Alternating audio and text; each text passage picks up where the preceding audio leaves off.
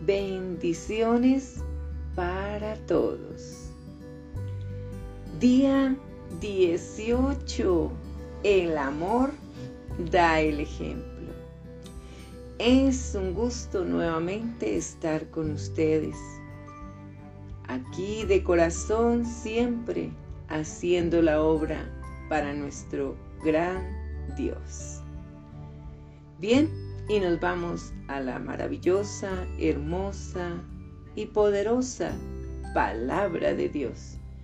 Y nos vamos al libro de Hebreos, capítulo 13. Y vamos a aprender aquí los deberes cristianos. Bueno, estos son deberes que los seres humanos tenemos que tener en cuenta en nuestra vida. Permanezca el amor fraternal.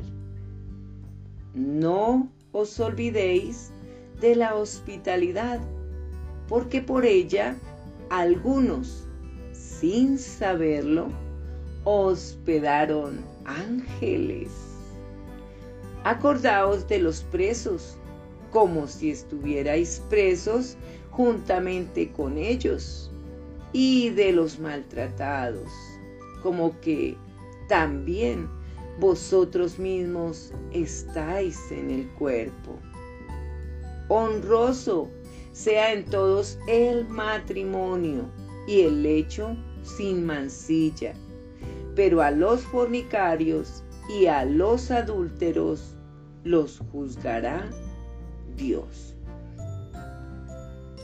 Sean vuestras costumbres sin avaricia, contentos con lo que tenéis ahora porque Él dijo, no te desampararé ni te dejaré. De manera que podemos decir confiadamente, el Señor es mi ayudador.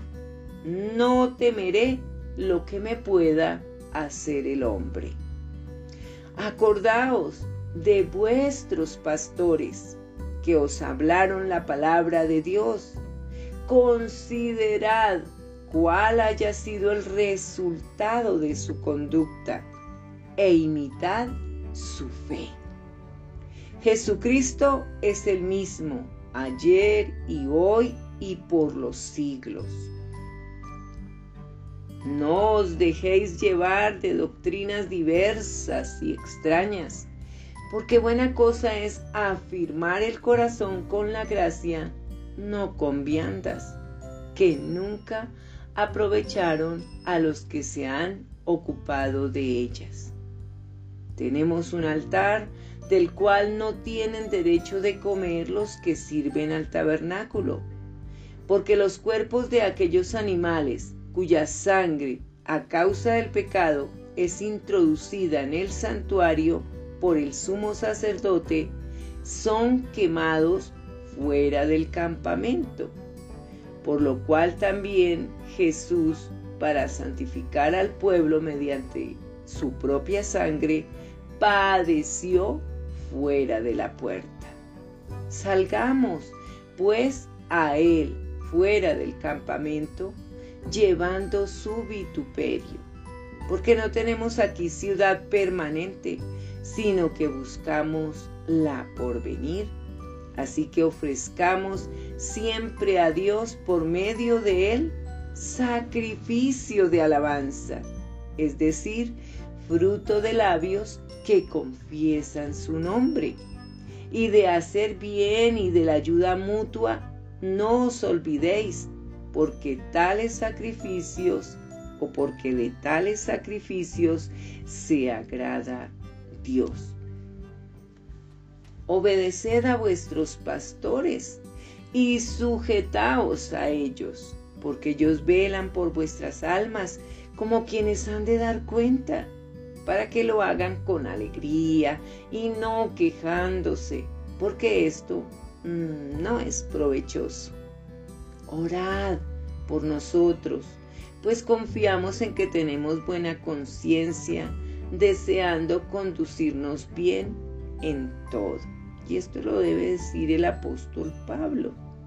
Y más os ruego que lo hagáis así, para que yo os sea restituido más pronto. Y el Dios de paz que resucitó de los muertos a nuestro Señor Jesucristo, el gran pastor de las ovejas, por la sangre del pacto eterno, os haga aptos en toda buena obra para que hagáis su voluntad, haciendo Él en vosotros lo que es agradable delante de Él por Jesucristo, al cual sea la gloria por los siglos de los siglos. Amén. Os ruego, hermanos, que soportéis la palabra de exhortación, pues os he escrito brevemente. Sabed que está en libertad nuestro hermano Timoteo, con el cual si viniere pronto, iré a veros. Saludad a todos vuestros pastores y a todos los santos. Los de Italia os saludan. La gracia sea con todos vosotros. Amén. Esto es lo que nos enseña nuestro amado apóstol Pablo y que todos tenemos que aplicar en nuestra vida porque la Biblia es eso, ese manual de enseñanza, de instrucción, de exhortación, de amor. Reflexionemos. La palabra de Dios es tan maravillosa que trasciende sus enseñanzas para ser grandemente bendecidos. Es por eso que si cumplimos al pie de la letra sus instrucciones, tendremos riquezas equilibradas en todas las áreas de nuestra vida y podremos conducirnos con sabiduría. El amor fraternal es aquel que debemos prodigarnos unos a otros. El amor al prójimo, siendo solidarios, proveyendo ayudas humanitarias, viendo las personas como si fuéramos nosotros mismos, asistiendo a las necesidades que podamos suplir, como hospedaje, dice la palabra de Dios, que si damos hospitalidad a alguien, lo estamos haciendo quizás a ángeles del cielo sin saberlo. Pero también en el libro de Mateo capítulo 25. Habla acerca, desde el versículo 31 en adelante, habla acerca del juicio a las naciones. Jesús con su ejemplo nos exhorta que hagamos el bien, porque si damos de comer, de beber, de vestir o diferentes apoyos a los demás, entonces lo hemos hecho a Jesús mismo y quiere que lo hagamos también con los forasteros. Porque si no lo hacemos, dice en el versículo 45 y 46.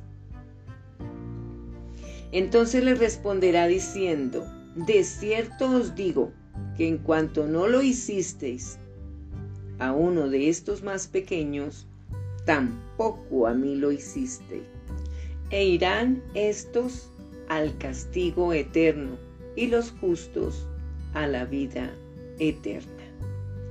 Sin embargo, debemos acordarnos y orar si podemos ayudar de alguna manera a los presos y a los maltratados, tener un corazón sensible, no para juzgar ni señalar, sino para comprenderles y guiarles a toda verdad de Dios y se restaure sus vidas. Esto con el ánimo de nosotros no caer en estas situaciones tan críticas y dolorosas de las personas que cometen cantidad de atropellos, asesinatos, golpes, peleas, tráfico de diferentes índoles, perversidades, robos, engaños, mentiras, y por ello pasan situaciones muy precarias y de mucho dolor, de ahí de ponerse uno en los zapatos del otro. Pero esto empieza en nuestro hogar, con nuestras conductas guiadas con el Espíritu Santo, que nos da seguridad y confianza en Dios, por amor y dominio propio. Dios es hermoso y nos sorprende si damos pasos de fe para amarnos y tener un matrimonio sin infidelidades, sin mancilla, honroso en todo nuestro proceder. Pero si estas cosas pasan, suceden, Dios será quien juzgue, quien dé el castigo, y en su tiempo, pues todos daremos cuenta en el cielo al Padre Celestial. ¿Qué costumbres tenemos en nuestro hogar? Podríamos también llamarle tradiciones, malos hábitos, malas mañas, malas influencias, mala información o no haber tenido una educación con temor a Dios, con principios y valores que profesemos y practiquemos en nuestro hogar. Estas cosas que hemos hecho de seguir patrones de conducta equivocados, legados por nuestros antecesores, abuelos, tíos, primos, padres e incluso maestros, vecinos, amigos. O también las comunicaciones, las redes sociales, la radio, la televisión, el cine, falsas doctrinas, herejías, etc. Todo esto ha invadido la forma en que debiéramos tener nuestra conducta. Y es por eso que la palabra de Dios es el patrón correcto de valores, de moral, de principios, con fines de bien, de bendición, que incluso muchos, siendo cristianos, mm, no seguimos. Nos aburre, nos fastidia, nos parece fanático, religioso, porque no hemos querido amar a Dios con toda nuestra mente, alma y fuerzas. Si fallamos en esto, lo demás falla totalmente. Dios es nuestro ayudador, nos ama, nos perdona, nos corrige, nos instruye. Hagámosle caso, entonces, y no nos desamparará cuando lo necesitemos y nunca nos abandonará. A veces no hacemos las cosas correctas por miedo al hombre y nos llenamos de negativismo y endurecemos nuestros corazones y le abrimos la puerta al mal. No le temamos al hombre, temamos a Dios, que es el principio de la sabiduría porque de Dios es conocer que Él es nuestro defensor, protector, salvador, proveedor, sanador, liberador ante todo mal. Escuchemos y obedezcamos su palabra y no nos arrepentiremos de hacerlo porque seremos muy bendecidos. Dios ha puesto a pastores, evangelistas, profetas, maestros y apóstoles y tenemos salmistas, líderes, servidores o voluntarios, misioneros, eh, conferencistas y hay fundaciones y personas dispuestas como consejeros, orientadores, asistentes a nuestro favor y debemos ser agradecidos con Dios por la labor que ellos hacen y contribuir en respaldarles, en proveerles oración, provisión, lo que Dios nos dé y ponga nuestro corazón por ellos, porque hacen muchas cosas que otros no, y hay que valorar todas sus enseñanzas basadas en las escrituras y considerar el resultado de su conducta e imitar su fe. Jesús es el mismo ayer, hoy y por los siglos. No nos dejemos convencer por otras doctrinas falsas, extrañas, porque bueno es afirmar el corazón con la gracia, no con las viandas.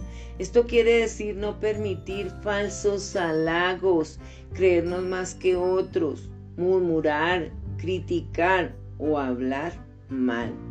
Seamos íntegros de corazón, alma y cuerpo, permitiendo que la sangre de Jesús nos santifique al confesar y reconocer nuestros pecados y tener un verdadero arrepentimiento. Aprovechando nuestro altar de unidad familiar, donde nos conocemos, compartimos, exhortamos, corregimos y nos damos amor y ayuda filial y busquemos la ciudad celestial con adoración a Dios, con alabanzas, gratitud, gozo con fruto de labios que confiesen el nombre de Jesús. Por supuesto, dejar de quejarnos y mejor tener la mente de Cristo para amar, perdonar y pensar todo lo bueno, agradable y perfecto de Dios. La Biblia tiene muchos ejemplos de personas que buscaron la ayuda de Dios y recibieron una respuesta sabia, pero inesperada. Lo vamos a ver o a escuchar en la historia de Eliseo y Naaman. Segunda de Reyes capítulo 5, versículo 1 al 19. Naaman, general del ejército del rey de Siria, era varón grande delante de su señor y lo tenía en alta estima, porque por medio de él había dado Jehová salvación Asiria. Era este hombre valeroso en extremo, pero leproso. Y de Siria habían salido bandas armadas y habían llevado cautiva de la tierra de Israel a una muchacha, la cual servía a la mujer de Naamán.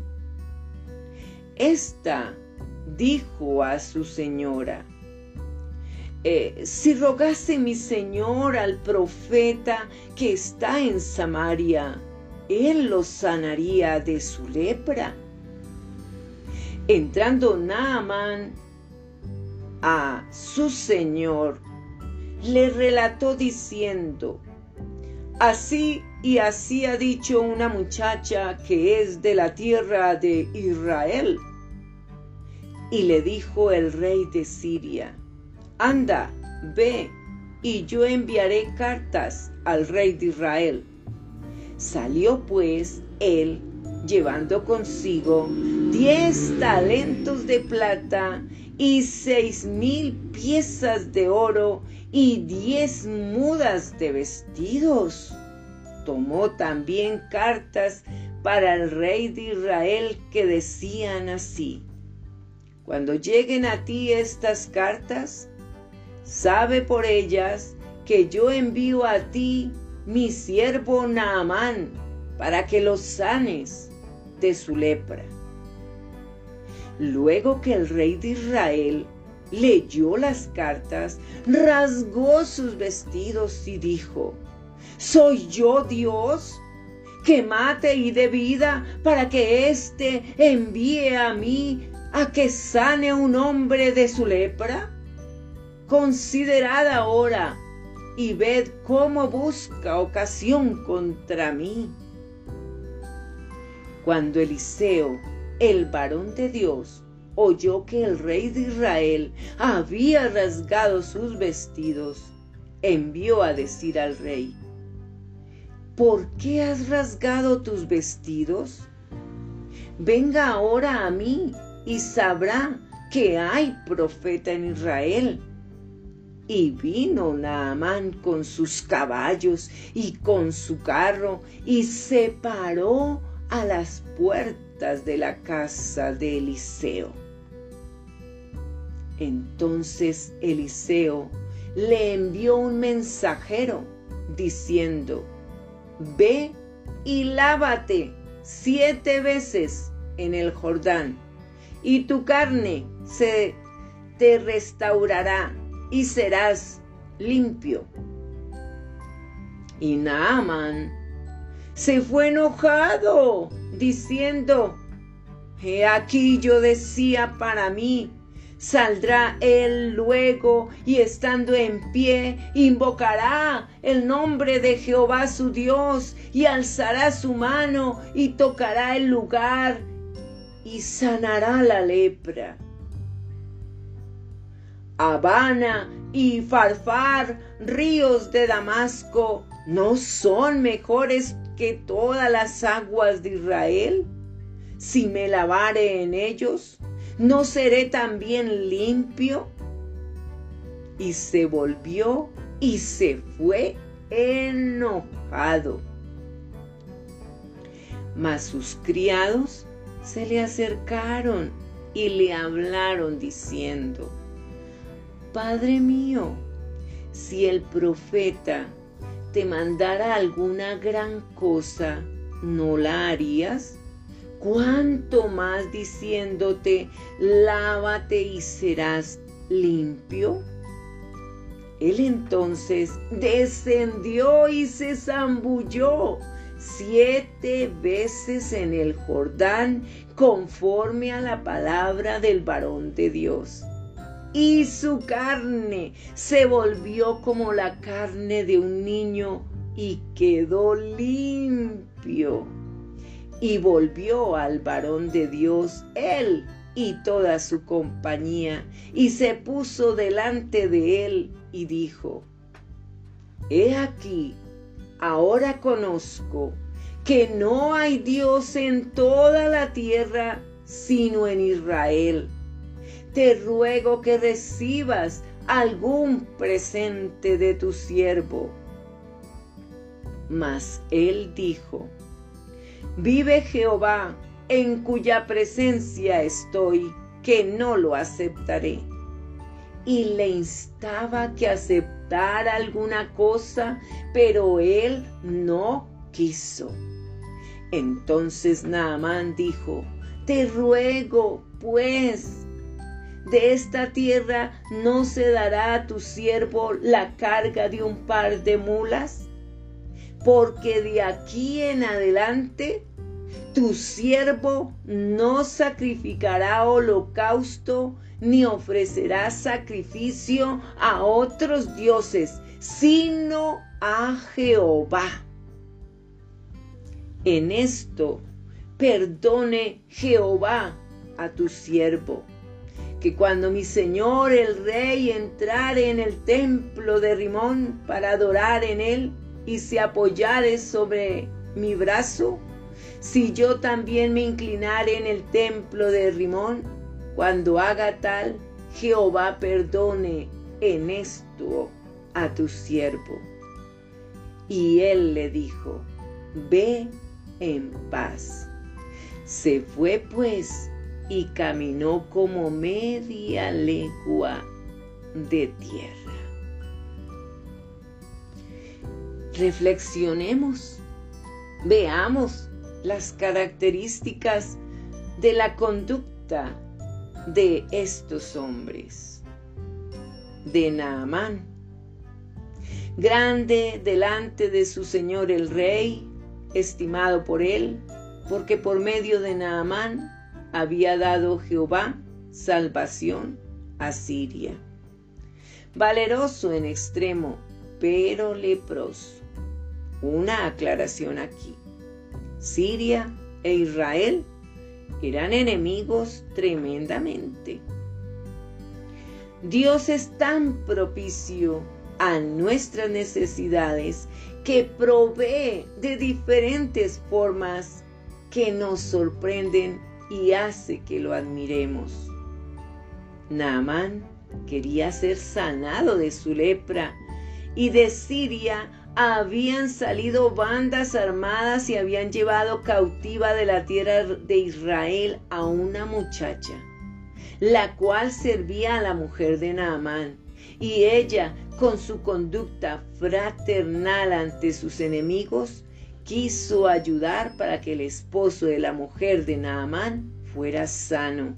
Y le dice a ella, si rogase mi Señor al profeta que está en Samaria, o sea, Eliseo, él lo sanaría de su lepra. Esta muchacha tenía un corazón de amor y conocía de Dios y de Eliseo el profeta, que era muy usado por Dios para hacer milagros. Pero ¿cuál fue la conducta de la mujer de Naamán? Tener fe. Le creyó a la muchacha y se lo comunicó a su esposo Naamán. Naamán le cuenta sobre ella al rey y miremos la conducta del rey. Un hombre de autoridad, de compasión, muy diligente y dadivoso, que le proveyó de todo a Naamán para que viajara y llevara cartas a su rey. Cuando el rey de Israel lee las cartas que dicen que debía sanar a Naamán, dijo, ¿Soy yo Dios que mate y dé vida para que éste envíe a mí a que sane un hombre de su lepra? Considerad ahora y ved cómo busca ocasión contra mí. Pues ya estaba pensando que, que Naaman llegaba para seguramente formarle batalla, guerra, algún conflicto. Eso piensa a veces nuestra mente, pensamos negativamente. Debemos entender que Israel y Siria eran entre sí enemigos. Eliseo oyó lo sucedido al rey de Israel y envió a decirle que le enviara a Naamán para que conociera que había profeta en Israel y de esa manera ayudara a tranquilizar al rey. Naamán llegó ante Eliseo y él le envió un mensajero diciéndole, ve y lávate siete veces en el Jordán, y tu carne se restaurará y será limpio. Vemos la conducta de Eliseo ante su enemigo, no lo rechazó, sino que le dio la forma de recibir su sanidad. Estuvo dispuesto a hacer una buena obra a su enemigo, porque Naamán era enemigo, era sirio. Y miremos la conducta de Naamán, se fue enojado, enojado, porque él pensaba, había imaginado que el profeta saldría, invocaría el nombre de Jehová su Dios, y alzaría su mano y tocaría el lugar de mi cuerpo y, y la lepra se desaparecería. Incluso en su opulencia de guerrero, él escogió dos ríos que serían mejor que el Jordán, mejor el Habana y el Farfar, ríos de Damasco. Y seguía enojado. ¿Usted se enoja porque Dios no le responde como usted quiere? Y entonces no vuelve a la iglesia o decide no creer más a Dios. ¿Cuál sería nuestra conducta? Hay varias posibilidades. Pensar como Naamán, exigirle a Eliseo que te sane o no creer o burlarse de Eliseo. Miremos lo que pasa, porque Dios quiere sanarlo a pesar de la conducta de Naamán.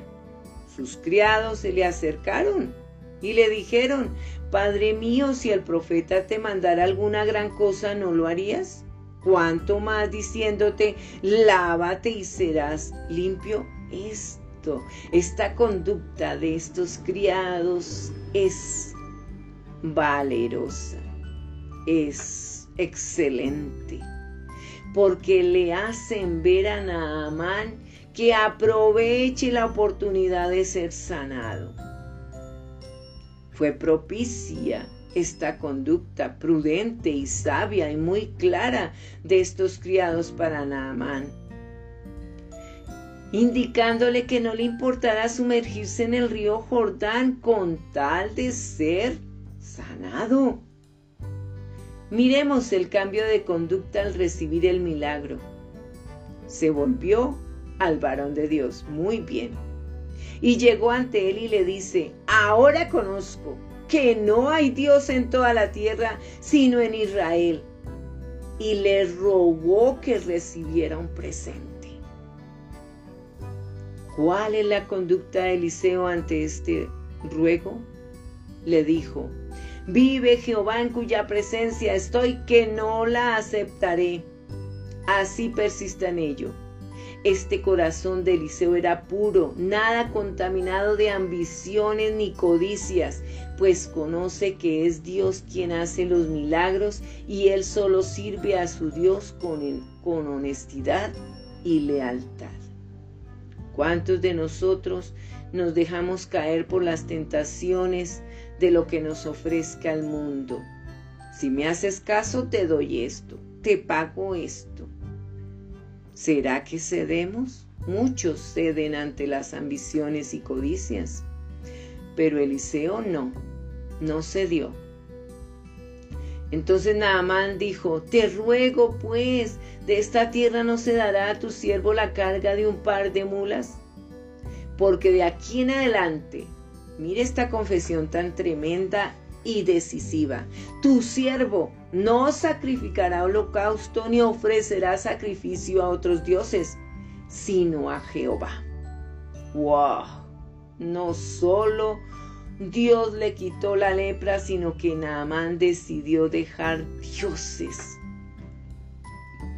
para tener un solo Dios, a Jehová de los ejércitos tuvo un cambio de pensamiento, de fe, de vida, de gozo para él, su familia y para el rey de Siria cuando le contara lo acontecido. Ahí habría cambios, porque Dios es poderoso para hacer cosas increíbles. Cuando le creemos al Dios verdadero, los milagros se ven siempre porque nuestra conducta debe ser obedecer. Pero también Naamán pide perdón a Jehová. Si cuando acompañe a su rey al templo de ídolos, él haga que Naamán se postre. Eso quiere decir que él ya no sería creyente de ídolos. Eso es tener carácter, un hombre de valor, guerrero al servicio ahora de Jehová su Dios en agradecimiento por haberle quitado la lepra. ¿Será que muchos somos como Naamán en dar agradecimiento, proveer detalles, devolverse para decir gracias y reconocer que Dios es lo más grande para seguir a ese Dios poderoso? ¿O simplemente recibimos los milagros y nunca somos agradecidos. Y hasta decidimos darle las gracias a otro y no a Dios, cuando Dios es el que hace los milagros. ¿Qué haríamos nosotros? Por ejemplo, en el trabajo, negamos a Dios, lo escondemos y también escondemos la Biblia o nunca la llevamos ni hablamos de ese Dios tan increíble que puede hacer milagros a quien lo necesite? ¿O les contamos nuestro testimonio de cómo Dios obró milagros en nuestras vidas para que otros tengan fe y crean en Dios? Y hasta si es posible, les leemos algún versículo de la Biblia. Escuchemos otra historia. Esto nos relata lo que dice el joven rico en el libro de Lucas capítulo 18, del versículo 18 al 30. Un hombre principal le preguntó diciendo, Maestro bueno, ¿qué haré para heredar la vida eterna? Jesús le dijo, ¿por qué me llamas bueno? Ninguno hay bueno, sino solo Dios. Los mandamientos, sabes, no adulterarás, no matarás, no hurtarás, no dirás falso testimonio, honra a tu padre y a tu madre. Él dijo, todo esto lo he guardado desde mi juventud. Jesús, oyendo esto, le dijo, aún te falta una cosa, vende todo lo que tienes y dalo a los pobres, y tendrás tesoro en el cielo. Y ven y sígueme. Entonces él, oyendo esto, se puso muy triste porque era muy rico. Al ver Jesús que se había entristecido mucho, dijo, cuán difícilmente entrarán en el reino de Dios los que tienen riquezas. Porque es más fácil pasar un camello por el ojo de una aguja que entrar un rico en el reino de Dios. Y los que oyeron esto dijeron, ¿quién pues podrá ser salvo?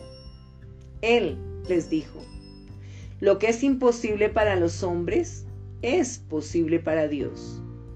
Entonces Pedro dijo, He aquí, nosotros hemos dejado nuestras posesiones y te hemos seguido. Y él les dijo, De cierto os digo que no hay nadie que haya dejado casa, o padres, o hermanos, o mujer, o hijos, por el reino de Dios, que no haya de recibir mucho más en este tiempo y en el siglo venidero la vida eterna. Reflexionemos. Veamos las conductas. El joven quería saber cómo heredar la vida eterna. Jesús le dice que cumpliendo los mandamientos y el joven acepta que los ha cumplido desde su voluntad, desde su juventud. Jesús le dice que le falta una cosa, vende todo lo que tienes y dalo a los pobres y tendrás tesoro en el cielo, y ven y sígueme. Analicemos. ¿Verdaderamente cumplía con los mandamientos? Si uno conoce de Dios y la Biblia y la practica, la lee, la estudia, encontramos muchas enseñanzas de ser dadivosos, de apegarnos a las cosas de este mundo, ¿verdad que no? Dice que el que es amigo del mundo es enemigo de Dios y es que cumplía las cosas de la Biblia. Pero él estaba apegado a las riquezas y así dice la Biblia.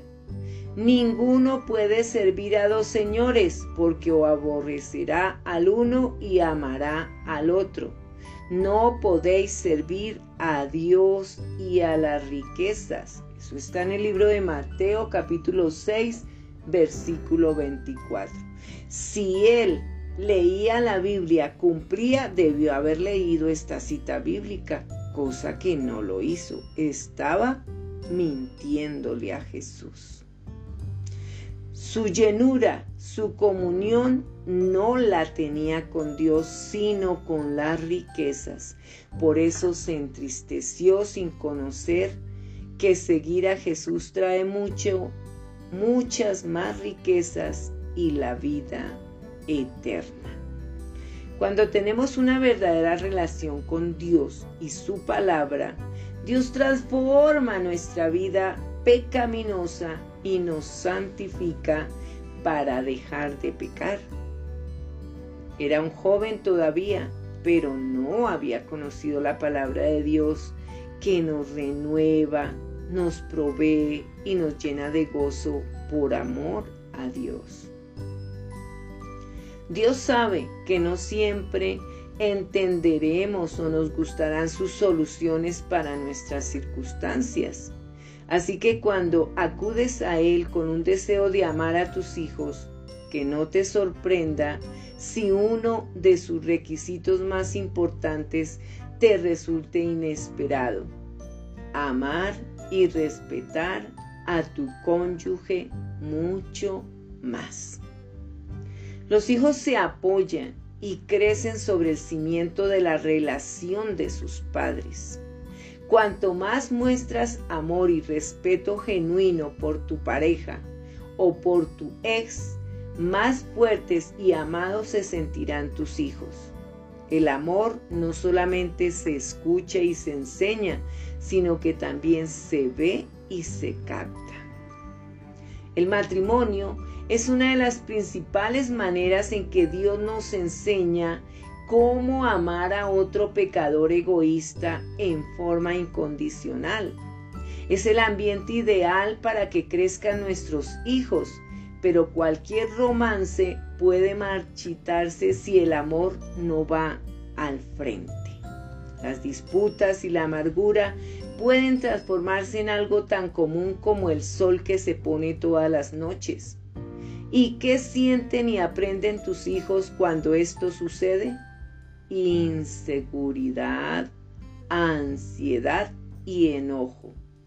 ¿Cómo interpretan y captan el mensaje de amor si los padres se pelean constantemente?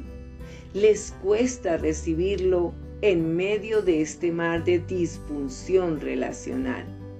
Tu interacción con el padre o la madre de tu hijo puede ser maravillosa, mediocre o un campo minado, pero sigue siendo el principal ejemplo afectivo en la vida de tus hijos.